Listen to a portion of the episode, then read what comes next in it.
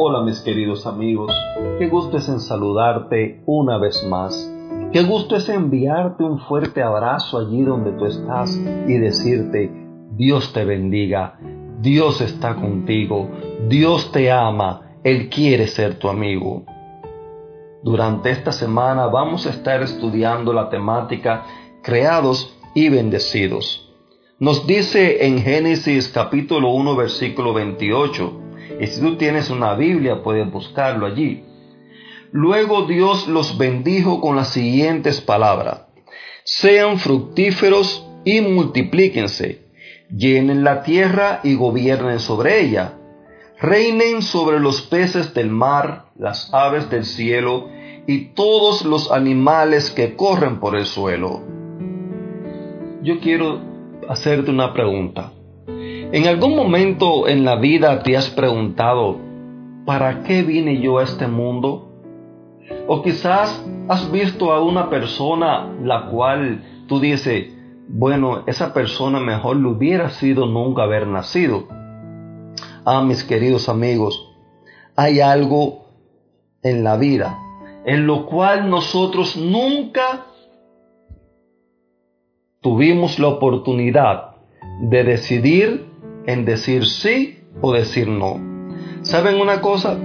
Yo no recuerdo ni tampoco le he escuchado decir a ninguno de mis tres hermanos que mis padres nos preguntaran, ¿tú quieres ser parte de nuestra familia? ¿Tú quieres venir a la vida? ¿Tú quieres que te hagamos? ¿Tú quieres eh, llevar nuestro apellido? Nunca se lo he oído decir a nadie. ¿Y sabes por qué? Porque nosotros nunca tuvimos esa oportunidad de poder decidir si yo voy a nacer o yo no voy a nacer. ¿Sabes una cosa, mi querido amigo? La vida es un regalo de Dios. Dios te la dio para que la disfrutes a plenitud. Dios te la dio para que la vivas. Dios te la dio para que la compartas con los demás cada uno de nosotros somos responsables de lo que hacemos con ella.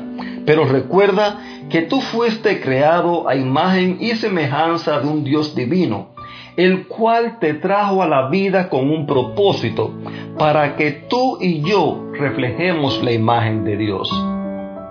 Sí, tú y yo fuimos traídos a la vida para reflejar la imagen de Dios.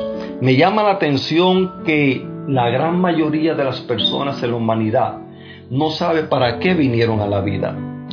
Como todos los demás, se mantienen en la misma rutina, quizás un poquito de cambio, no sé, pero en la misma rutina nos mantenemos. Levántate, trabaja, eh, haz las cosas, vuelve, acuéstate, al otro día lo mismo, y pasan los años, eh, y cuando venimos a ver ya estamos viejitos, ya estamos ya planificando el retiro y pasan unos añitos más y se acabó la vida.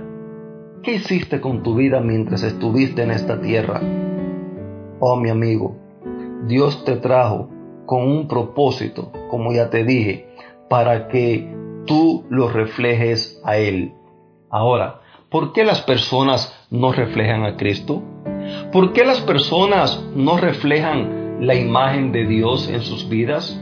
¿Por qué es que nos cuesta tanto aceptar que hay un Dios creador que nos ama y que quiere lo mejor para nosotros? Sin embargo, vivimos huyendo de Él y es precisamente por eso mismo.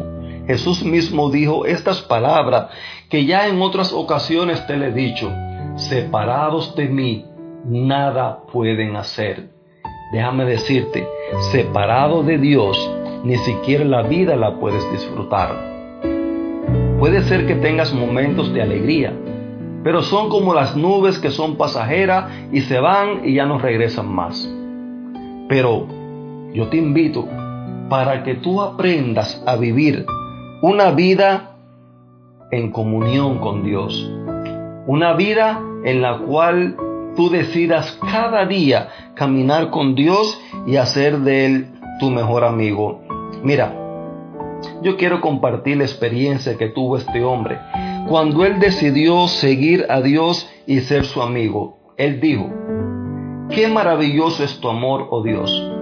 Bajo tus alas los hombres buscan protección. Quedan completamente satisfechos con la abundante comida de tu casa.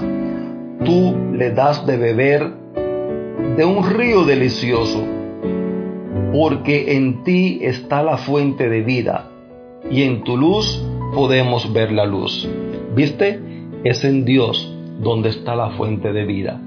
¿Tú quieres gozar la vida de verdad? Entrégate a Dios y deja de que Él obre en ti. Yo te deseo un súper bendecido día y que la presencia de Dios sea una realidad en tu vida.